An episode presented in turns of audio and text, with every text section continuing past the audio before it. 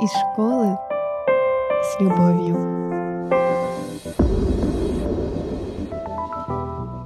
Всем привет! Рада приветствовать вас на нашем подкасте «Из школы с любовью». Ведем его я, учитель русского языка и литературы Анастасия Шрамко. И я многодетный отец Илья Поляруш, и я сегодня счастлив, что здесь с нами не один учитель, а целых два. Я думаю, вы будете еще больше счастливы, как отец э, детей, которые непосредственно связаны с начальным образованием, что это учитель начальных классов из города Москвы Агеев Вячеслав Олегович. Здравствуйте, рады вас э, здесь слышать. Э, вот так вот э, современные технологии позволяют нам, где бы мы ни находились, связываться на любых расстояниях. Мне кажется, это прекрасно. Вячеслав, мы, конечно, э, вас еще завалим вопросами о начальном образовании, будем спрашивать советы родителям, может быть, какие-то ваши мнения, как лучше сделать и так далее. Но думаю, первый вопрос, он вам уже довольно надоел, скорее всего. Но когда я попросила, например, наших слушателей задавать вам вопросы, какие бы они хотели услышать от вас ответы, да и сами мы, когда э, сели думать интервью, ну, сами, как вы думаете, какой у нас может быть первый вопрос? Наверное, он вам уже надоел. Почему я захотел стать учителем? Да. На самом деле, да, действительно, такой вопрос популярный. Почему я захотел стать учителем? Почему именно учитель начальных классов? Все, наверное, банально, тривиально. Это просто моя мечта. С детства я любил играть в учителя, сажал э, всех этих зверей своих э, в ряды, заполнял журналы и давай вести уроки. На самом деле я не думал, что я буду учителем начальных классов, просто судьбой так подвернулось, что мой колледж э, оказался буквально там в 15 минутах езды на автобусе, и а, выбора там было мало, либо педагог-организатор, либо воспитатель, либо учитель начальных классов. И я понял, что, наверное, мне будет интереснее учитель начальных классов. И когда начались первые занятия с детьми, я понял, что ну, это мое, это моя судьба, это мое, а, я не знаю, это мое все. Вот так и выпал выбор именно на учителя начальных классов. Знаете, вот вы когда рассказывали, я вспомнила, что я тоже любила в детстве играть в школу. Правда, у меня там были живые подопечные. У меня была э, подружка, которая была младше меня. И, видимо, вот с этого кривая дорожка в сторону преподавания начинается. Так что, уважаемые родители, если ваш ребенок любит играть в школу, присмотритесь. Я любил играть в египтологов в детстве. Что, что должно было случиться? Смотрите, осталось. Плохо играли. Плохо Надо играл. было мумии лучше заматывать там. Вот, Разматывать. Было правдоподобно подобное. Хорошо. Ну, мои дети, которые сейчас, кстати, в девятом классе, э, у них был вопрос э, следующего плана. А были ли другие, вот они же сейчас выбирают, э, куда идти, были ли другие, ну, желания, то есть пойти, сомнения, скажем, какие-то другие профили, на которые вы хотели обучаться? Или уже все-таки было довольно известно сразу? Ну, сразу было известно. Других никаких направлений я не рассматривал, никакие другие профессии я тоже не предполагал. Именно учитель, а, и, ну а потом уже непосредственно в колледже учитель начального класса. Замечательно, вам очень повезло. Это редкость сейчас, мне кажется, когда человек сразу знает, чем он хочет заниматься. Я, вы, честно говоря, за последние лет 10, наверное, первый в, мо- в моей практике, когда я вижу человека, который говорит, я вот с детства хотел быть э, учителем младших классов. Да, вот ну, учителем. Учителем, да, и им стал. Вот скажите, пожалуйста, Вячеслав Олегович, а вот если бы ваших учеников спросили, что ваш учитель, он какой, что бы они ответили? Как вы думаете? Добрый. Угу. Добрый, улыбчивый, эм, позитивный. Эм, не знаю, какой еще. Ну, наверное, большинство вариантов ответа было это добрый. Угу. А тогда вот у меня вопрос выливается, да, сразу. А, ну, это ученики скажут ваши. А как вы думаете, какие, наверное, основные э, качества, качества, спасибо большое, Анастасия, основные качества должны присутствовать в учителе э, начальных классов? Ну, во-первых, э, учитель, ну или человек, который выбирает себя в качестве учителя начальных классов, он, во-первых, должен быть спокойным и сдержанным. Э, нельзя поддаваться каким-то эмоциям, кричать, там, ругаться. Все-таки нужно уметь держать себя в руках, уметь себя настраивать всегда на, на позитив, даже если что-то не получается.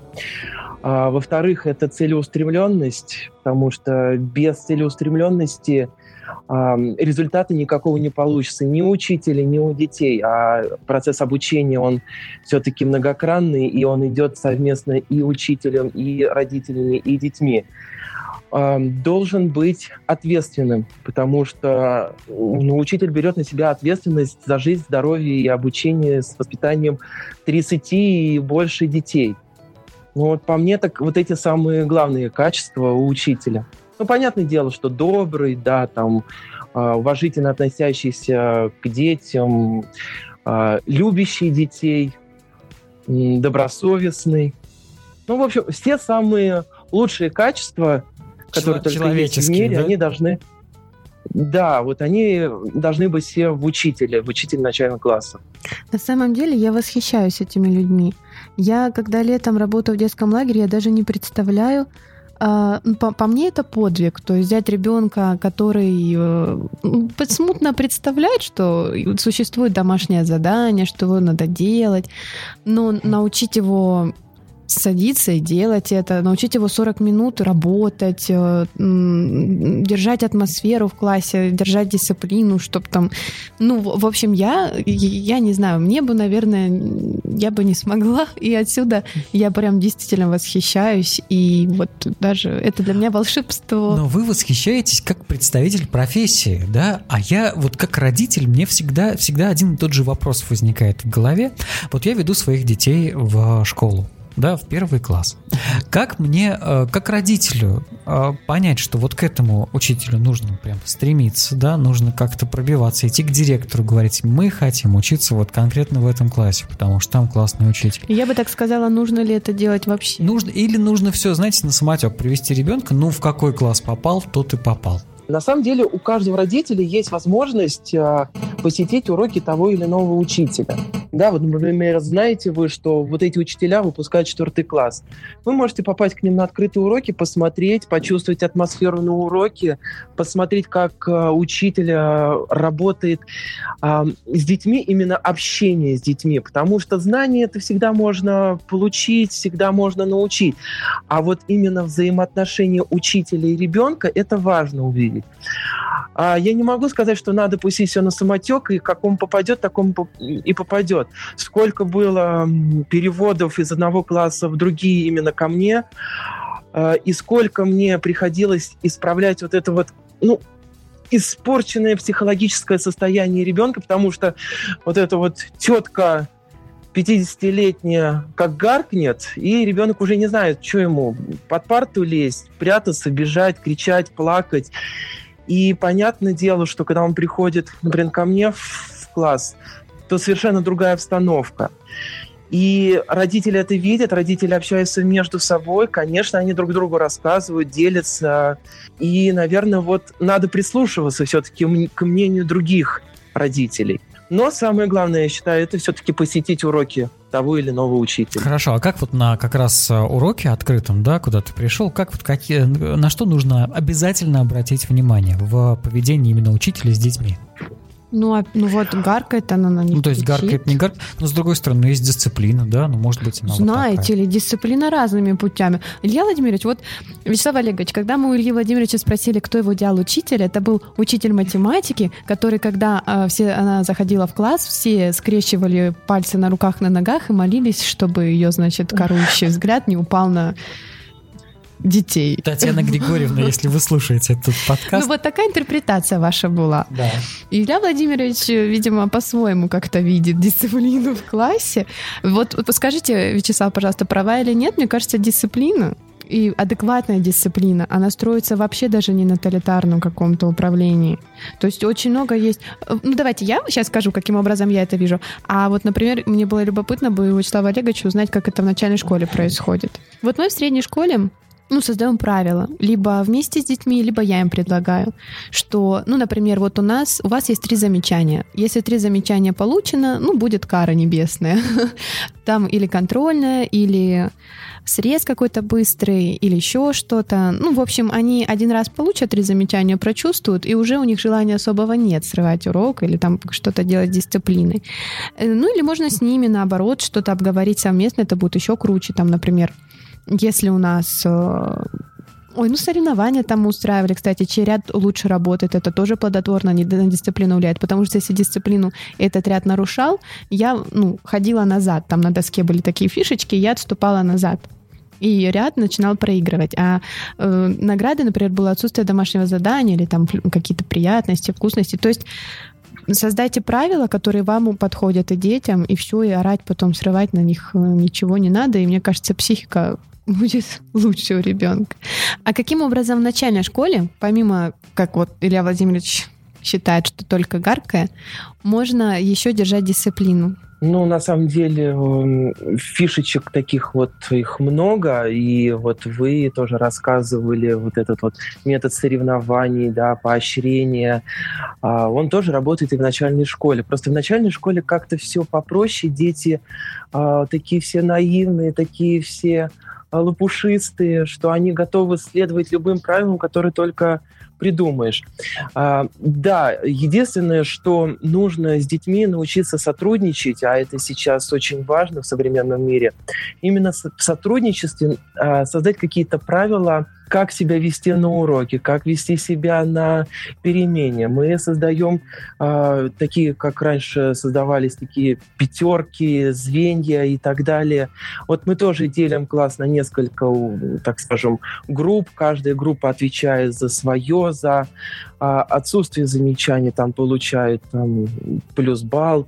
И если там какой-то проступок, этот балл снимается.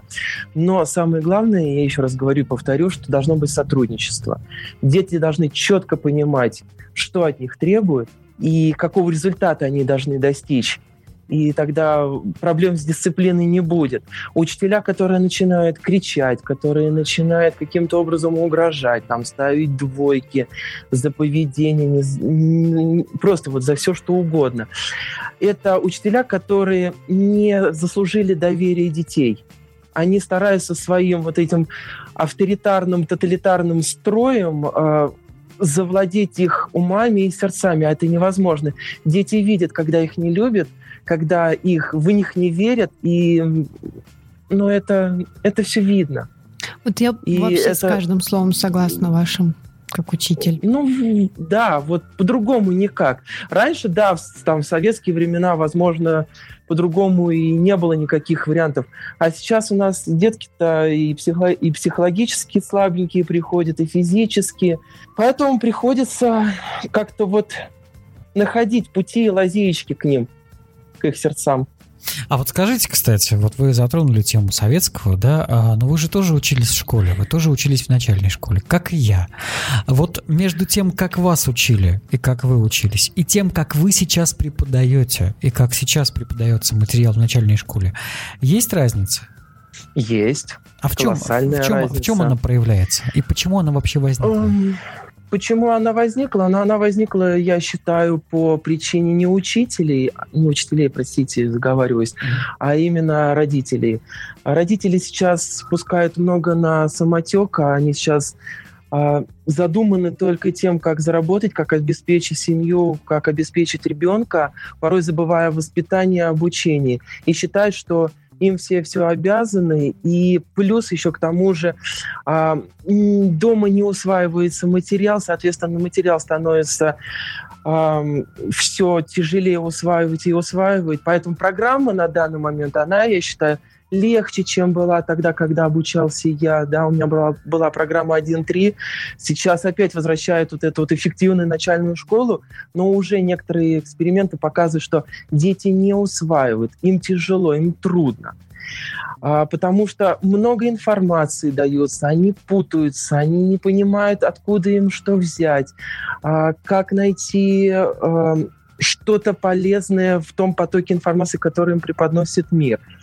А, когда я учился в начальной школе, Ну, у меня не было учителя авторитарного, тоталитарного. Нет, она хорошо относилась ко всем, но были любимчики. Меня это очень обижало, потому что я ребенок тихий, спокойный. И вы любимчиком не, не были. Вы, вы любимчиком не были, видимо, раз обижала. Ну, я не был любимчиком, да. Потому что, как всегда, на всех собраниях она моей маме говорила, он не активный, он не активный. Но я просто не любил поднимать руку, потому что я считал, что ну а зачем? Ну, спросите меня, я отвечу. А вот сейчас вот с возрастом, да, я уже 10 лет отработал учителем, и я понимаю, что не должно быть любимчиков. Я ко всем отношусь одинаково. И если я вижу, что ребенку трудно, значит, я подойду с ним индивидуально поговорю. Если я вижу, что ребенок боится выходить к доске, ну и пусть он не выходит, я с ним поговорю так, пообщаюсь. У меня есть дети, которые читают стихи, отвернувшись ото всех, и читают только мне. Но почему так нельзя? Я не вижу в этом ничего плохого и ужасного. В любом случае, да, не всем же быть какими-то ораторами, которые выступают на аудиторию, а Конечно. принуждать э, ребенка и заставлять и поворачивать, да, насильно. Просто у меня тоже пятый класс часто встречается, у меня даже, по-моему, в восьмом классе были дети, которые, ну, по крайней мере, не прям уже спиной к, классу, как в пятом было, но в полуобороты больше ко мне тоже до сих пор читают. Ну и бог с ним потому что да. я тоже думаю, что это, это совершенно не нужно, как что-то их там ломать. Захотят, сами над собой поработают и откроются аудитории, ради бога. Конечно. Хорошо, давайте вот относительно родителей, я думаю, будет, да и мне, как учителю, интересно, с каким багажом знаний дети должны прийти в первый класс? Вот чтобы у, у, им было комфортно и несложно усваивать информацию, работать с информацией, грубо говоря, что они должны знать, уметь, ну, давайте среднестатистически, не прям в идеале, а вот так, посередине. Ну, среднестатистически. Читать по слогам, понимать, отличать буквы друг от друга. А читать словами целыми не нужно, их все равно научат. Но читать по слогам хотя бы чуть-чуть можно, потому что все равно большинство в класс придут те, которые уже умеют читать, и ребенку, который не умеет читать, будет совсем некомфортно, будет совсем тяжело. А, никаких там особых навыков в плане счета, там, математики, такого, в принципе, не должно быть, потому что всему научат в первом классе. Держать ножницы, это можно научиться этому. Умение за собой следить. То есть, грубо говоря, там штаны застегнуть, рубашку застегнуть, убрать портфель, собрать, положить. Вот такие вот моменты. А, ну, в принципе, да, в принципе, все. Главное, главное, что от родителей требуется, чтобы они своего чадо, своего ребенка подготовили морально, психологически к школе, чтобы понимали, что это, ну, это не детский сад, это не детская площадка, это школа. Они приходят туда не поиграться и не ради э, отметки или там красивого рюкзака похвастаться всем, а именно для того, чтобы получить какие-то знания, которые им помогут в жизни. Сама эта подготовка, это задача родителя или все-таки в большей степени детского сада? Но если предположить, что ребенок э, ходил сначала в детский сад, а потом пошел в школу. Тут мы поднимаем еще одну проблему, это преемственность э, дошкольного образования и начальной школы. Есть определенный э, провал, когда ребенок приходит из детского сада в школу потому что нет вот этой взаимотребовательности воспитателей и учителей наоборот. А вообще, да, это воспитатели должны этому всему научить. Родители должны это поддерживать, родители должны это закреплять, но в большей мере э, воспитатель проводит по 30 минут каждый день занятия и математики, и русского, и э, элементарных каких-то технологических занятий, поэтому это на их совести, так скажем, на совести воспитателей. Просто мне всегда казалось, что именно вот этот момент социализации и коллективизации, да, он должен как раз-таки в саду изначально прийти, чтобы ребенок в первый класс уже пришел, ну, понимая, чем он будет там заниматься. Понятно, что школа — это не детский сад, но уже понимание, что такое коллектив и как в нем работать, должно какое-то, наверное, сформироваться. Ну, наверное, я родитель, я, я тут не могу Да, я тоже что... сейчас хотела сказать, тут вот сидит родитель, значит, и то должны, Я и поэтому говорю, должны. что казалось казалось, да? А То я есть тут я вот а, опровергните, если я не вас. прав, э, ска- скажите, что я не прав. Ну, например, я, хотя э, я-то беру уже детей в пятом классе, все равно видно, если с ребенком родители не занимались. Чувствуется и видно. Они менее социально адаптированы, потому что они менее в себе уверены. Если они не уверены в, в родительской любви, если у них мало времени, которое уделяют им родители, они, у них нет зачастую прям такой уверенности в себе. Я А, сейчас говорю в большей степени, знаете о чем? Э, к- Ну, к- каким бы хорошим родитель не был, и сколько бы он времени ребенку не посвящал, привить э, работу в коллективе родитель не сможет. Ну, просто банально потому, что родители ребенок это два человека, три человека, да, но еще, допустим, сестры есть, четыре человека. Да, улица, они на улице играют, вон у вас же там футбольная команда целая, чем не работа в коллективе? Или, Вячеслав Олегович, это не будет считаться работой такой, социали... социальной адаптацией, если у ребенка насыщенная, скажем, дворовая жизнь, ну, если у него, в общем, есть какое-то общество на улице или там где-нибудь на развивашках каких-нибудь, и он там вот с ними общается. Это та адаптация социальная или нужна еще какая-то? А, Нет, ну, конечно, в детском саду, да, прививается вот эта вот социализация и коллективизация, когда ребенок привыкает работать в социуме, взаимодействовать с окружающими. А В семье, ну да, если есть братья и сестры, это тоже формируется, и на площадке формируется, и в доме формируется. А, но в детском саду это в большей мере. Согласен я с этим.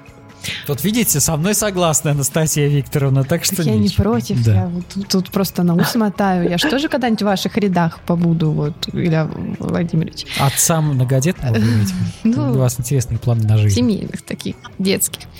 Хочу похвастаться, кстати. Вот у меня в первом классе техника чтения была 100 слов в минуту. Сколько Ох. должна быть, Ох. Вячеслав? Технику чтения сейчас не меряют. Совершенно почему? верно. А почему? А, потому что сейчас а, по всем стандартам и нормам а, ребенок должен не на скорость читать, а он должен э, м, понимать, о чем он прочитал. А как же Можно прочитать и соревнования? 200 слов в минуту, но при этом ничего не понимать. А как же А нужно соревнования? именно, Как же? а нужно именно осмысленное чтение. М, Это абсолютно точно. И, кстати, очень важно, чтобы из начальной школы уже было осмысленное чтение. Тут вот э, я как русовед очень ярко это вижу. Потому что если в начальной школе было мало работы с текстом, потом детям очень сложно работать с вопросами, с гуманитарными предметами. Они просто, бедолаги, теряются. Им по-другому формируют вопрос, формулируют вопрос, простите, да. И он уже, они уже с круглыми глазами сидят в пятом классе и не понимают, что у них хотят спросить. Так что, верно. К- Когда я с этим столкнулась, я поняла, насколько важна сильная начальная классов подготовка. Я-то, когда молодая зеленая была, пришла, думала, ой, да я горы сверну, да я всех переучу. А, а это очень... Потом я поняла, насколько важно, чтобы ко мне уже пришли с этими наработанными навыками, иначе мы огромное Да. количество сил и времени потом тратим и это наверстываем. А вот каким образом родители могут э, ну, отс- как не отслеживать, проверять, да, навыки ребенка, чтобы быть спокойными и понимать, э, ну, нужно им паниковать или возмущаться, ой, возмущаться. Я, я после 10 уроков немножко не, не возмуща- волноваться, хотела сказать волноваться, а то у меня уже немножко, да, мозг возмущается, и мне тут подкидывает свои. А, волноваться, волноваться, там, переживать, куда-то бежать, что-то делать. Ну, я утрирую здесь. Как родителю понять, что ребенок развивается нормально? Есть какие-то, ну, у нас, например, есть сайты там с ВПР всякие, или, ну, в конце концов, э, в принципе, текущие оценки. Ну, в начальной школе такая же система, или там на что-то еще можно обратить внимание? Ну, тут тоже в зависимости от класса, да. Мы в первом классе смотрим на то, как ребенок адаптируется к школе, это первые полгода, да, смотрим, как он вообще успевает, не успевает, э, там, собраться, не собраться, там, портфель сложить и так далее. А, плачет, не плачет, вот на это мы смотрим. А начиная со второго класса, конечно, это отметки, это срезы, которые проводятся у нас и по теме, и ВПР, и диктанты, чего только нету. А, Это тоже такой индикатор, что что-то не так.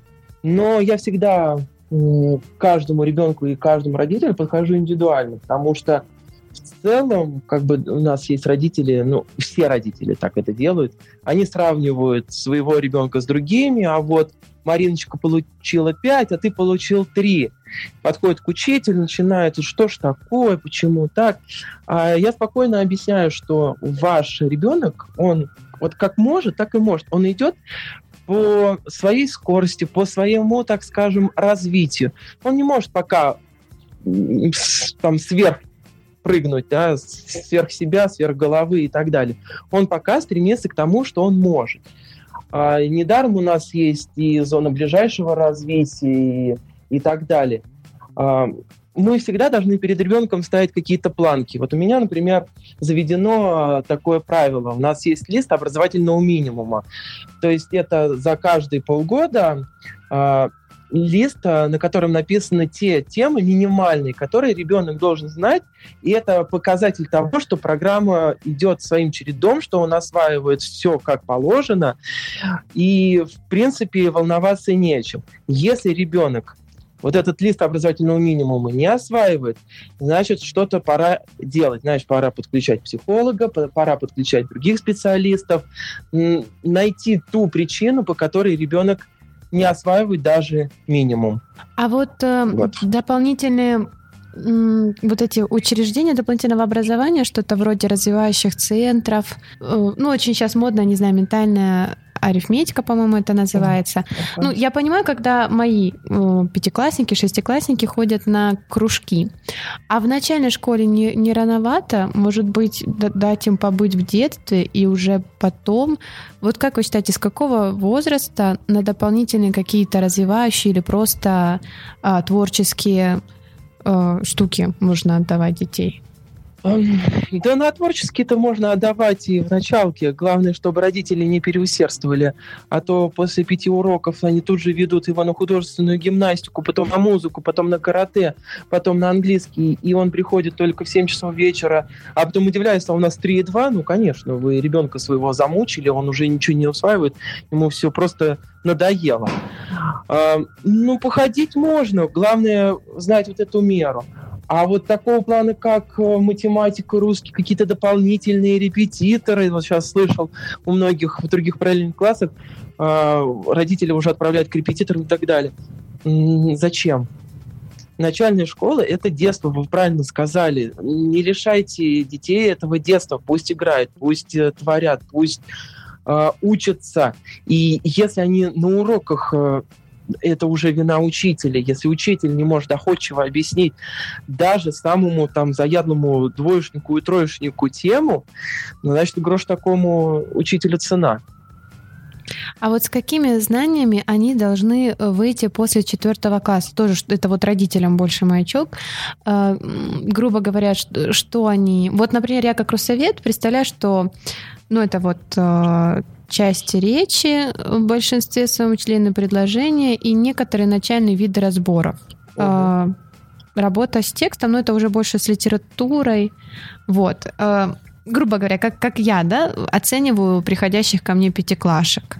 Ну, а вообще вот эм, родителям как понять, э, на что, на, каких, на какой багаж знания посмотреть, чтобы понять, что четвертый класс ну, закончен, закончен успешно, и что ребенок э, всем необходимым обладает. Вот что он должен знать, уметь. Не обязательно по предметам, это просто я как пример привела. Ну, или хотя бы общо. Или по ключевым вот как раз таким предметам учебным. А, интересный вопрос. Почему? Потому что неоднократно мы с учителями начальных классов встречались с учителями средних классов, которые брали потом пятиклассников, и мы разбирали их входные контрольные, разбирали те провалы, те провальные темы, которые перешли из началки. Ну, во-первых, если это математика, то это деление умножения с нулем, это все возможные алгоритмы, это нахождение площади периметра. Дети это напрочь почему-то забывают, не умеют, э, не умеют умножать, не умеют делить. Это вот такие вот э, глобальные темы.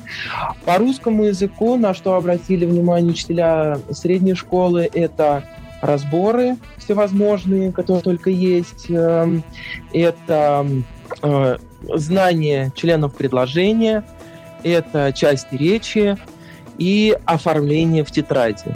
Потому что ну, оформление это тоже очень важно.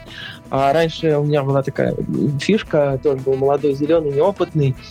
А мне казалось, что зеленой ручкой выделять это красиво, это здорово. Mm-hmm. Когда я получил от учителя русского языка пятого класса втык за это, сказал, что мы делаем только карандашом. С этих пор я выделение, которые все должны быть в тетради, делаем только карандашом чтобы была возможность исправить, подправить и так далее. Вот. А с чтением это, конечно же, эм, понимание текста, работа с текстом, умение со составить план по прочитанному, задать вопросы как э, фактического содержания, так и, э, так скажем, отвлеченного какого-то характера. Это умение излагать основную мысль, передать э, замысел э, автора. Ну и окружающий мир, это, наверное, самые основные понятия, это какие там История у нас в четвертом классе, основные правители, основные этапы становления российского государства, ну и основные понятия о природе и все, что окружает человека. Это вот, это вот если смотреть по предметам. Угу. Спасибо большое, потому что вот этот вопрос, если честно, мне больше всего было интересно, потому что я, э, ну, понятно, что разные программы, разные учителя, поэтому я очень смутно имела представление, и не сказать, что мне очень важно, но мне очень хотелось бы это знать, потому что это в любом случае же мировоззрение, те же метапредметные связи, грубо говоря, и так далее. А у нас э, среднюю школу пугают, ну, по крайней мере, мне там обещали, что мне будет очень, в кавычках, весело, когда мои дети перейдут в седьмой класс, что это самый ужасный, там, что это переходный возраст, так что я в начале э, седьмого класса моих детей прям ждала, когда ну, все прошло спокойно, то есть ничего такого эксцентричного не было. Ну, в общем, почему-то бытует мнение, что вот седьмой класс это прям все, ужас. Дети звереют, не знаю. А если в начальной школе какой-то вот такой переходный класс, где нужно особое внимание, может быть, обратить на поведение или помогать в это время? Или все в одной паре и просто ждем седьмого класса и уже там ну, не, нет, мы не ждем седьмого класса. А, переживать мы начинаем и волноваться еще в первом классе, когда у ребенка кризис 7 лет. Я не буду, я взрослый, и вот это вот эгоцентричное что ты тут, да, заулыбался. У меня до сих пор у меня лично идет кризис 7 лет, э, я по-прежнему знаю. Вот. Второй класс протекает вообще безболезненно, а вот третьем и начало четвертого класса там начинается, у девочек начинается переходный возраст у многих, э, гормональные какие-то изменения начинаются, соответственно, это влияет все на поведение. Мальчики попроще, мальчики как были в детстве, так и остаются на протяжении четвертого класса. А вот девочки, да, девочки начинают краситься, губки, глазки, начинают э, Бить мальчиков. Ну, да, У меня вот было такое как-то. Да, мальчиков завлекать, со старшеклассниками ходить и спорить. Вот. А пацаны, они так и будут пацанами, мне кажется, вплоть и до 11. Ну, у меня мои э, поколачивали моих мальчиков. Удивительно. Я прям да, не знала, что дальше будет. Но успокоились. Да, все жду, когда глазки начнут строить, но что-то вот как-то мы пока с этим за... не получается. Илья Владимирович, у вас вот третий классник, может, у вас вопросы? У меня вопрос, который с, э, длится где-то с э, начала второго класса. А, вопрос личный, да, но который, который, я думаю, многих беспокоит. Вот у меня ощущение, да и э, я в этом практически уверен, что наша преподаватель начальной школы, моего конкретно сына, а, что делает? Плохая. Нет, не, ну, не то, что плохая, пойдет, но а, увлечь его она не в состоянии, потому что я смотрю на, а, на сына и понимаю, что ему, ну, неинтересно все это, что ему эта школа, она, в общем-то, в напряг. Знаете как? То есть угу. не то, чтобы он ее не любит, нет, у него там друзья, все это замечательно, но э, учиться-то ему не очень интересно. Нас, насколько мне кажется, тут дело в преподавателе. И что вот таким родителям, как мы, допустим, что им делать? Хороший вопрос. Ну что родитель может сделать?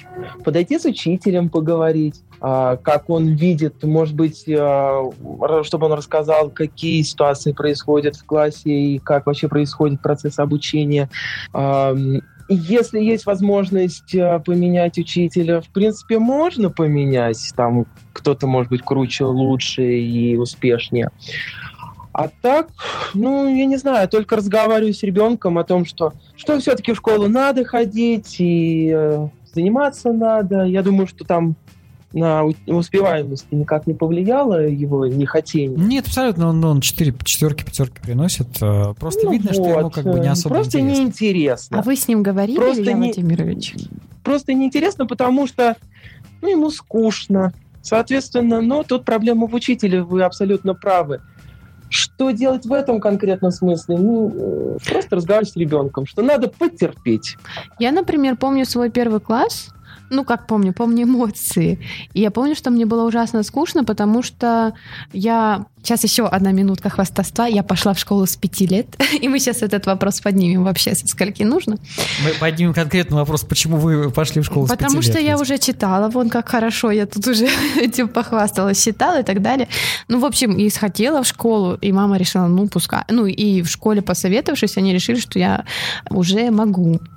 И так мне, я говорю, было скучно весь первый класс, а учитель у нас была, между прочим, замечательная, кстати. Я не помню, как потом, но я помню, что у меня сидела и, ну, я это все знала.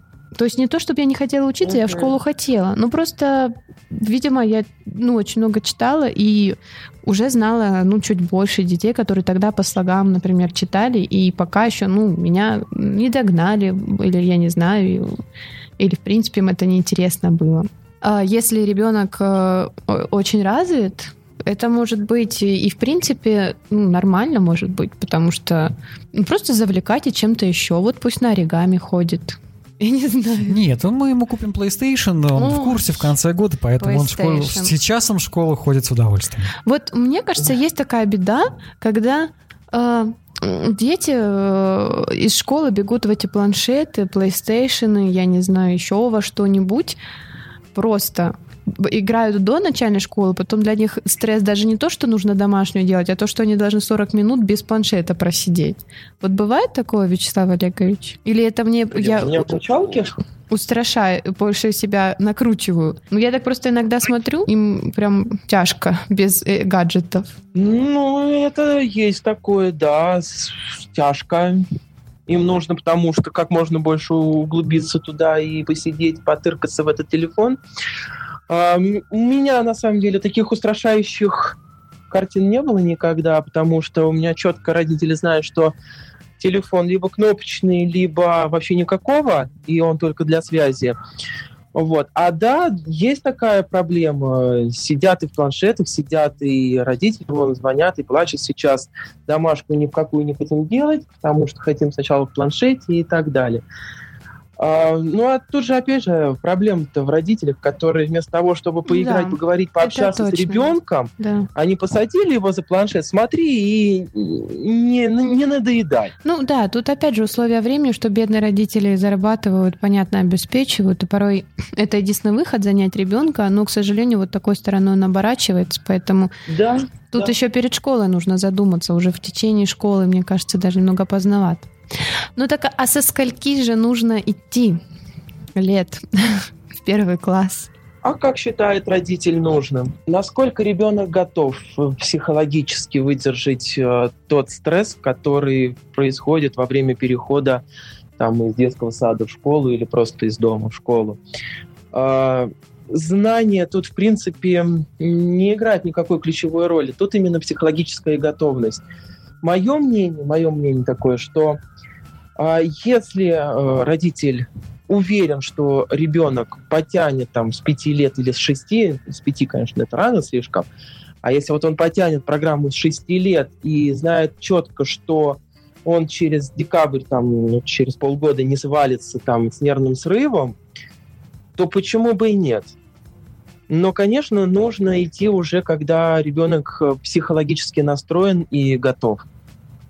Вот я тоже согласна абсолютно. Просто наблюдаю картину, когда родители почему-то вот прицепились к семи годам.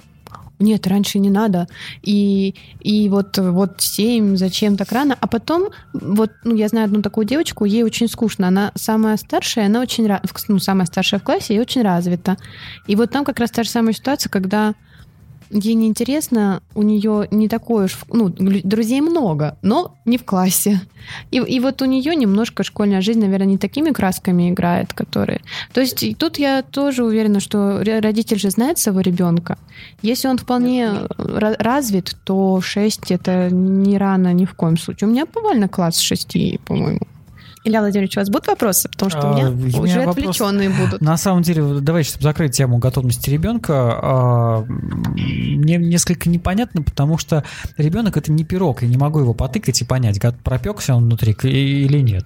Какие есть критерии? Давайте так, вот какие-то четкие критерии, а, что ребенок готов идти в школу. Кроме, ну вот смотрите, психологически готов, а что это значит? Ну, что он э, может высидеть хотя бы 30 минут, э, усердно работая и э, приносить при этом результат. То есть mm-hmm. просто сидеть и выполнять какую-то одну монотонную работу. Без стрессов, без психов, без киданий тетрадок. Но это, наверное, самое такое важное. Э, что он может в каком-то ну, те же там 30-40 минут обойтись без помощи взрослого. А, знает, как ему а, положить тетрадку, знает, где ему что написать, знает, откуда чего взять и так далее. А, в принципе, все вот эти вот фишки психологические в этом помогут разобраться школьные психологи. Они работают в каждой школе, и можно обратиться, сказать, вот мы хотим отдать ребенка там либо пораньше, либо попозже, помогите нам. И психолог посмотрит, скажет, ну там проведет какие-то там тесты свои э, и скажет о готовности ребенка. У меня были случаи, когда родители приходили ко мне, и ребенку было и 6 лет, и были и пятилетки. Пятилетка мне сказала, нет, я говорю, посидите еще. Были дети, которые приходили в 7 ко мне, и я говорил, что вам еще рано, вы не готовы психологически, потому что он приходит ко мне на занятия, да, в дошкольнике, он вместо того, чтобы писать и читать, он играется. Я понимаю, да, что у него сейчас так скажем, ведущий вид деятельности игровая. Но при этом 30 и 20 минут он уделить вообще не может. Это не его. Поэтому он еще не готов к школьной жизни. А бывают восьмилетки? Ну, да. Тоже бывает, ого. Бывает, да, бывают. Сейчас это вот мы родителям рассказали все, что могли. Теперь мне вот интересно, как учителю. У вас есть опыт работы заместителем директором. А, ага. Скажите, пожалуйста, ну, впечатления, может быть, поделитесь своими, и что бы вы могли посоветовать тем учителям, которые вот планируют продвижение по этой учительской карьерной лестнице? это хорошо, что есть такие учителя, которые стремятся подниматься Ну, кстати, я не, не являюсь таким учителем, но, может быть, нас слушают, и им тогда, я думаю, будет полезно. Во-первых, сначала было интересно, потому что в какой-то момент я достиг этого потолка своего карь... своей карьеры, потому что я побыл э, зав кафедрой, то есть э, вел методическое объединение учителей начальных классов. У меня в подчинении было 12 учителей – я понял, что мы с ними всего достигли, всего, чего могли, и я понимаю, что можно идти дальше. И в тот момент мне директор предложил оставаться на заместителя, прошел все это успешно. Но вот тут и как раз началась запарка. А, в чем это проявлялось? Это дело в том, что администрация в любой школе, она настолько Старая тяжело закалки, движимая, да. да, ее сложно э, сместить в сторону прогресса, в сторону современной школы и так далее. Сказано вот так и никак иначе. Меня это убивало. Вот эти вот рамки, невозможность себя реализовать, какой-то э, заглушить свой потенциал. Тем более, э, когда вижу несправедливость, я хочу, чтобы э, всем все было по-честному, все было хорошо, а мне не дают. Ну, я понимаю, что все это не мое, и прекратил как-то заниматься этим заместительством, этим делом в полную силу, и понимаю, что надо идти обратно в учителя. Но, я еще раз говорю, это все не так уж на самом деле страшно. Есть люди, которые реально умеют руководить, управлять э, и так далее. Я больше исполнитель. Мне дай задачу, мне скажи, как э, прийти к тому или иному результату, я его достигну за сроки, которые мне установят. Но вот сам раздавать поручения, у меня такого, к сожалению, вот, ну, нет. И я, конечно, обладаю организаторскими способностями, но не настолько. И тем более мне показалось, что эта работа ну, скучная, не творческая, не интересная. Хотя, опять же, вот сейчас задумываюсь о том, что если бы я пошел бы в какую-нибудь другую школу, там, супер навороченную, там, крутому директору, я бы, конечно, там бы хотел бы развить и хотел бы вновь э, попробовать себя в качестве заместителя, тогда уже не разрываться между классом и заместительством. А вот сейчас мне там в Инстаграме тоже девушки пишут, что вот я буду теперь заместителем, и на класс. Я говорю, ой, я говорю, зря, я говорю, вы разрываетесь, потому что Жалко и класс, там, да. и там у вас будут проблемы. Да. Я говорю, выбирайте что-то одно. Вот. А учителя, которые хотят подниматься вверх по, карьер, по карьерной э, лестнице, ну, это все возможно. Это реально все возможно. Главное не бояться сплетен, не бояться интриг, которые за спиной, а просто идти на пролом своей дорогой. Тут Илья Владимирович так хмурится. Какие сплетни в учительском что в коллективе? школе там, ну как какие Это же интриги? О чем вы небожители.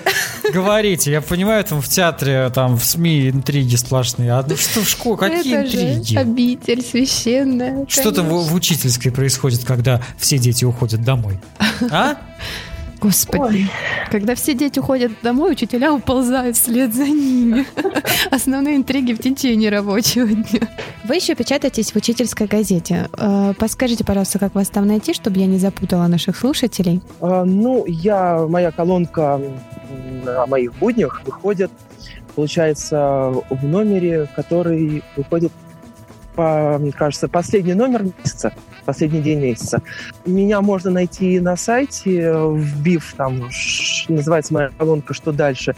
По фамилии там сложно найти, или, в принципе, в Яндексе можно тоже вбить Агеев Вячеслав Олегович, и выползут все мои статьи, которые я выпускаю в этой газете. Ну что ж, у меня остались уже вопросы, наверное, более общего характера. Э, Мгм. Скажите, пожалуйста, какой вы видите школу будущего вообще? Сложно, да, Вот. наверное, бо- болезненный вопрос. М, Он не, не болезненный, просто он очень нужный. Он очень нужный, потому что школа будущего должна быть свободной. А э, это должна быть э, свободное образовательное пространство, где дети свободны в любом выборе. В выборе предметов, в выборе класса, в выборе экзамена, в выборе учителя. А, Так же, как и учитель должен быть свободен в э, применении своих э, каких-то знаний, в выборе технологий, которым будет пользоваться. А, И, соответственно, администрация в этой такой школе тоже должна быть современной, эм, готовой идти вместе с учителем и учениками и родителями в это будущее. То есть для меня самое главное, чтобы школа стала свободным образовательным пространством, Замечательно. без границ каким-то, без границ. Спасибо большое. А какие бы вы советы э, дали родителям, вот уже такая об- об- обобщающие советы, чтобы сделать э, жизнь школьного ребенка счастливее? Наверное, да тут много советов-то и не будет. Просто нужно любить своего ребенка. Просто нужно интересоваться, как у него дела, а, спрашивать, что было в школе.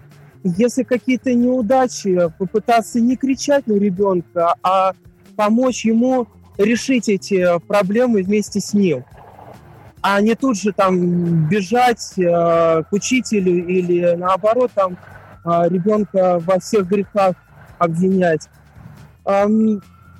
Каждый родитель должен любяще относиться к своему ребенку. И родитель должен, наверное, с пониманием относиться к ребенку, потому что все, что он испытывает в школе, все эти эмоции, получение знаний, это все для него ново. А это родители уже все это прошли, и институты, и колледжи закончили. а ребенок только начал. И понятное дело, что у него есть трудности, у него переживания, эмоции зашкаливают. И родитель должен это понимать. Он должен ставить себя на место ребенка. И, ну, наверное, все это, вот знаете, как я и начинал, что родитель должен просто любить своего ребенка. Совсем недавно наткнулась на слова, которые вот созвучно и с вашими, и с моим представлением вообще о том, как, что такое детство, да, и детство в школе и так далее. Нет ничего более важного в мире, чем стать для своих детей одним из самых счастливых мгновений детства. Ну, это Робин Шарма сказал. Он из топ-менеджеров, это не важно, кто он есть, но слова действительно хорошие, потому что, по сути, наша задача — это сделать ребенка счастливым, потому что куча потом проблем, и психологических, и там, может быть, даже физических выходит из детства. И, наверное, самое лучшее, что мы можем сделать, это просто сделать все возможное, чтобы ребенок наш был счастливым. Спасибо большое, Вячеслав Олегович. Мы очень рады, что вы сегодня были с нами. Спасибо, что пригласили, это было здорово. Надеюсь, в следующий раз мы встретимся уже лицом к лицу и поговорим в нашей студии или приедем к вам в Москву. Напоминаем, что с нами сегодня был Агеев Вячеслав Олегович, он учитель начальных классов из города Москвы. Вячеслав, спасибо, спасибо большое. Спасибо большое. Вам э, удачи. Вы меня покорили сегодня абсолютно. Нам бы таких учителей, честно говоря. А вы какой видите идеальную школу, Илья Владимирович? Что вы я вижу, а, нет, я думаю, я вижу идеальную школу современной, Анастасия Викторовна. А что в а, вашем понимании современная? Современная это значит, что а, детей нужно учить тому, что им пригодится в современной жизни. На мой взгляд, образование, но это опять же субъективное очень мнение, ну, немного отстает. Всегда отстает лет на 5 на 10.